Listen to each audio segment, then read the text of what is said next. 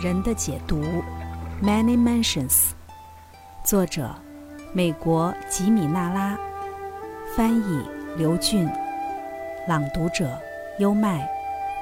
第十八章：家庭中的牵缠，降临到男男女女生命中的无数种悲苦之一，是将一个残疾的孩子带到人世。在物质上，这意味着额外的照料和花费。在社会上，它构成了难以启齿的耻辱；在精神上，使人愤而质疑造物主对待人类的方式，使父母对孩子的幸福感到深切的焦虑。一位十二岁的犹太女孩从幼年起就患有癫痫症，这种病痛不但在发作时异常难堪，而且也造成了根深蒂固的对个性的扼杀。一家人的遭遇使人想起这样一句话：“如果上帝之墨转得很慢，则也磨得极细。”第二个有意思的案例是一位先天目盲的纽约女孩。从照片上看，她是个面容姣好的孩子。她有一些光感，但无法分辨事物的形状。第三个值得研究的案例是关于先天性白痴症。这类解读中提供的细节也较少。还有一个案例中的早产儿出生时患有罕见的脑积水，母亲在生产后几天内就去世了。年轻的官夫父亲将孩子送去了天主教收容所。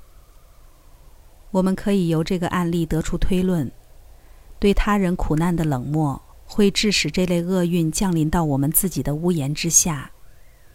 一个人也许不会无情到对他人主动施暴的地步，但他可能像那些被但丁发配到灵薄狱中的灵魂一样，既未主动作恶，也未主动行善。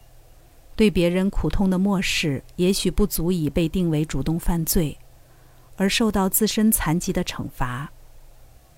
但他必须通过某种方式学会体贴，学会关心尘世中的病苦之人。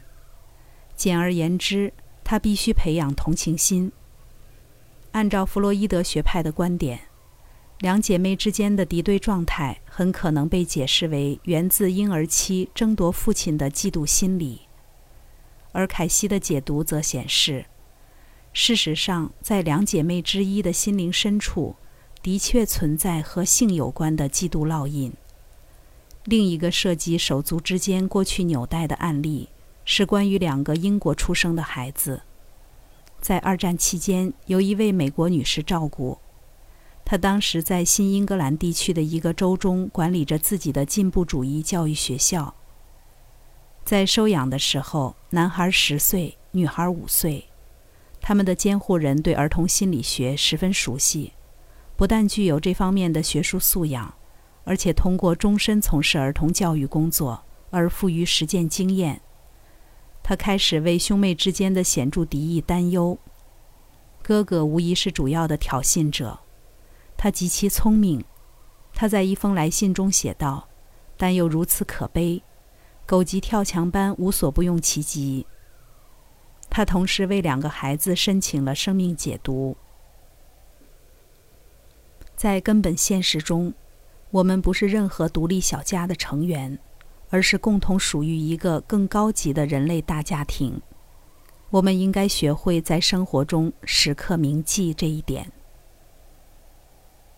刚才带来的是《人的解读》第十八章：家庭中的牵缠。